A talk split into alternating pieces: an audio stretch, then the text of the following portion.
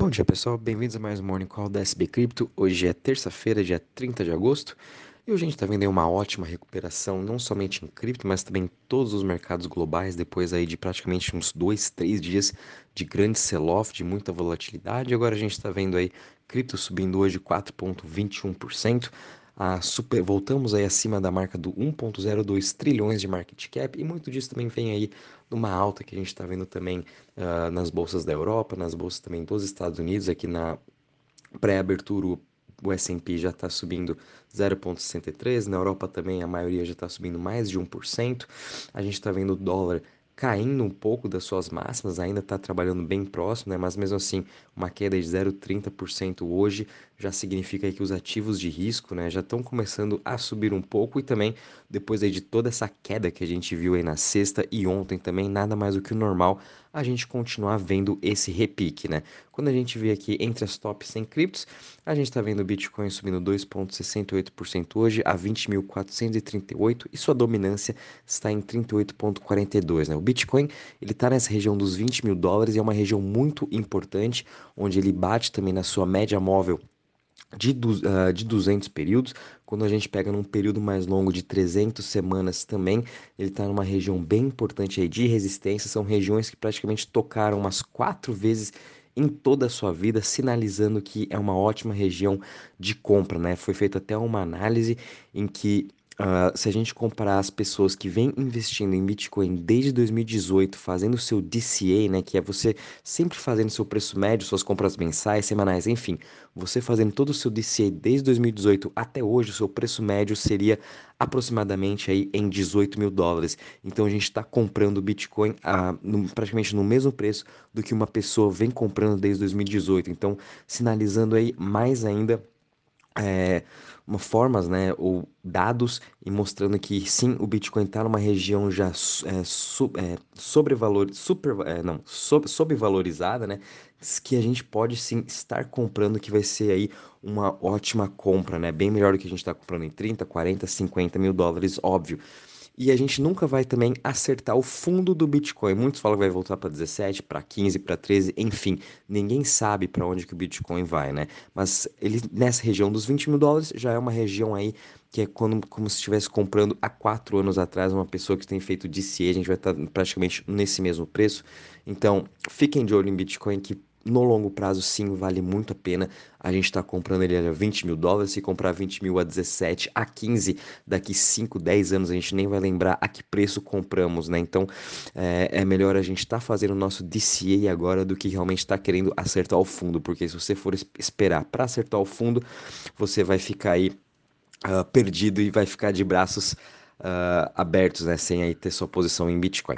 Ethereum subindo em 9,26% a 1.589. Ethereum também praticamente uma região muito importante de resistência. Não é igual a do Bitcoin, né? Do Bitcoin, como ele tem uma, uma trajetória maior de vida, né? Já está sendo negociado há mais de 10 anos, a gente consegue fazer uma análise muito mais compreensiva em relação a essa parte on-chain. Já o Ethereum, mas mesmo assim, a gente sabe que também está em regiões bem importantes de resistência e vale a mesma coisa, né? A gente nunca sabe se o Ethereum vai voltar abaixo dos mil dólares ou vai ficar trabalhando nessa região, uh, mas enfim, são oportunidades aí que podem ser únicas na nossa vida para a gente estar tá comprando esses dois projetos. A gente também está vendo BNB subindo 4,5% a 290 dólares, Ripple subindo 3,34% a 0,33, Cardano subindo 4,76% a 0,45%, Solana subindo 7,21% a 32,78% e Dogecoin subindo 3,57% a 0,06%. Em relação às maiores altas das últimas 24 horas, a gente está vendo aí que Lido Dow está subindo 16% a 1,88. A gente também está vendo uma boa recuperação de Avax depois aí de todo esse escândalo que saiu ontem em relação a, ao Emin, ao Ava, a a também a empresa de advocacia né, que assessorou eles no passado, tanto é que já teve pronunciamentos do Emin, teve pronunciamentos também do, do Roche, que foi o advogado, né, que realmente a maioria daquilo lá foi tudo meio que fake news, é um fudge bem grande, foi tudo tirado muito de contexto, uh, mas mesmo assim, né, depois de tudo eu acho que a gente passou esse ano, nada é impossível, né, a gente viu aí no começo do ano o escândalo com Wonderland, Daniel Sesta, o o Zero X Sifu, que era um, esse cara do Quadriga X, teve também o caso do Dokwan, Enfim, é muito complicado mesmo essa parte de cripto e isso traz uma imagem bem negativa para a VAX, né? A gente ainda precisa sim de um pronunciamento da própria Avalabs em relação a isso, né? Mas enfim, vamos continuar acompanhando essas próximas notícias, mas o bom é que o Emin e o, Roche já fizeram aí seus pronunciamentos também. E o Roche não trabalha específico para a Ava Labs, ele foi contratado lá no começo, onde eles estavam começando né, a construir a Avalanche, a Ava Labs, e sim, eles trabalhavam juntos, né, mas porém a gente vê como esse escândalo pegou de surpresa aí todos nós aqui no mercado, a Avalanche. Isso traz também uma imagem negativa uh, para todo o mercado de cripto, né? A gente também está vendo aqui GMX subindo 2,25% a 44,64%, Flow subindo 12% a 1,94% e Cosmos subindo 10,85% a 11,59%. Atom também teve uma ótima novidade ontem, em que a gente vai ver agora uma integração juntamente com o Near Protocol. Eles vão estar começando a utilizar a tecnologia IBC.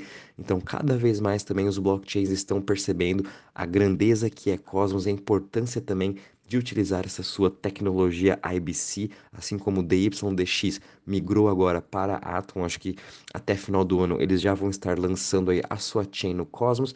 Uh, Near Protocol também vai estar utilizando essa tecnologia, tanto é que ela está subindo hoje também 8,94%. Então, Cosmos aí também sendo um dos grandes destaques das Layer Ones. Já olhando agora as maiores quedas das últimas 24 horas em relação aos top 100 ativos, a gente só tem duas aqui, né, que é o Huobi Token, caindo 4.49% a 4,89, depois aí também de ontem o, o Sam Bankman-Fried, né, o CEO da FTX, acabou com os rumores de que a FTX não está querendo comprar a Huobi, como, sim, como são notícias há uma semana ou duas semanas atrás, né, que estavam querendo comprar. Na verdade, isso foi tudo também meio que FUD. A FTX não está querendo comprar a Huobi. Então aí tá com essa queda de 4,5%. Também a gente está vendo aí KuCoin caindo 4,33% a 9,04%. Já quando a gente vem aqui em relação aos setores, a gente também está vendo uma boa recuperação. Uh, smart contracts subindo 7,84%. Muito disso é liderado por uh, Ethereum e Atom. Depois a gente vem aqui as DEX subindo 6,89% e depois DeFi subindo 6,60%. O setor que está menos em alta hoje é o setor da Centralized Exchange, que está subindo 2,16%, e Currencies também está subindo 2,87%. Já quando a gente vê aqui em relação ao Crypto Fear Index, a gente está parado em 27 pontos, estamos agora aqui no, no Fear, né? Extreme Fear, Fear, que é praticamente quase tudo parecido nessa região dos 27 pontos. De novo, né? A gente está vendo uma recuperação hoje, mas o, o cenário macro continua bem conturbado, bem difícil, que a gente pode sim continuar trabalhando nessa região de Fear por mais algumas semanas. Quando a gente vem agora para a parte de DeFi em Total Value Locked, a gente conseguiu também voltar aí acima dos 100 bilhões de dólares. Estamos hoje com uma alta de 4,08% e todas as principais chains aqui, né, a, em, aliás, os projetos de DeFi como Aave, MakerDAO, Lido, Curve, Uniswap, estão tendo uma ótima alta. Eu gostaria também de dar um adentro aqui do Curve, que ele está subindo aqui 5% hoje, né? Tá saindo aí notícias agora da sua próxima stablecoin chamada CRV USD, onde vai ser sua over collateralized stablecoin, vai ser provavelmente lançada nas próximas semanas ou meses, né? Pelo menos até o final do ano é certeza. É, o time ainda não lançou o white paper, eles estão aí lançando algumas dicas nos grupos de Telegram uh, sobre, o, sobre como que vai ser essa sua mais nova stablecoin. E, à é medida que a gente está vendo também outros protocolos, né, como Aave também lançando a sua própria stablecoin, e cada vez mais a gente vai ver os seus próprios protocolos lançando a sua uh, over-collateralized, bem provavelmente, uh, stablecoin. Né? Eles não estão trabalhando mais agora com algorithmic stablecoin, como foi o caso de UST. Eles estão no modelo agora de over-collateralized, que é um modelo muito mais seguro, né?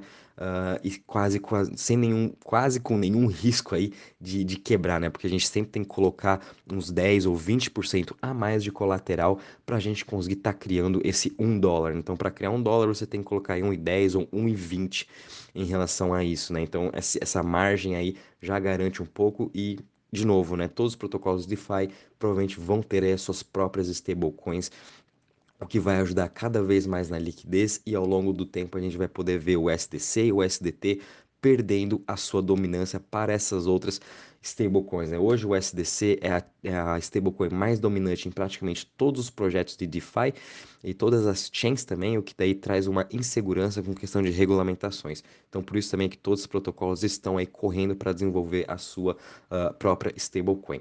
Já olhando agora em relação às chains, a gente está tendo aí um ótimo dia também, a maioria subindo entre 2 a 5%. Né? Uh, entre as top 10 aqui, o grande destaque ainda continua aqui para Arbitrum e Optimus, que são os únicos na semana que estão com uma alta. Mas a gente de novo, né? Tá vendo aqui Ethereum, BSC, Tron, Avalanche e agora Solana. Uh, ultrapassou aqui Matic, né, ficando em quinto lugar, porém a gente sabe como o Matic está se desenvolvendo muito rápido nessa questão de DeFi uh, e vamos ver cada vez mais projetos entrando aí em seu ecossistema, né? Uh, e dessa parte de DeFi é isso mesmo, não temos tantas novidades assim uh, entre relação aos top 10 ou top 20, o mercado ainda continua também querendo voltar a ter essa confiança nos projetos de DeFi, o que também foi muito abalado aí ao longo desse ano. Uh, bom, pessoal, em relação agora também às notícias, ontem a gente não teve quase nada muito diferente de hoje, a gente teve diversas notícias positivas, tanto do lado aí de desenvolvimento de, dos países, como também de empresas e dos projetos. A gente viu aqui, o, por exemplo, a CME, né, que é a Bolsa de Chicago, onde é negociado os futuros de Bitcoin e Ethereum. Agora eles também lançaram uh, Bitcoin e Ethereum denominados em euro. Então antes a gente só podia estar tá operando uh, a denominado em dólar e agora as pessoas vão poder estar tá negociando em euro também, Bitcoin e Ethereum, que pode ajudar cada vez mais também a moeda do euro. Uh, a ser utilizada aí na bolsa de Chicago. E isso aí é uma demanda muito forte que o próprio Estados Unidos, a própria bolsa, né, de Chicago, CME, começou a analisar que eles realmente estavam tendo essa demanda muito forte de negociação em euro, que vai talvez ajudar também aí a zona do euro em relação a isso. Então, estrearam ontem já uh, esses contratos futuros e a gente pode ver aí também um alto volume já de negociação em euro comparado com dólar, né? Já estão aí quase numa paridade entre os dois.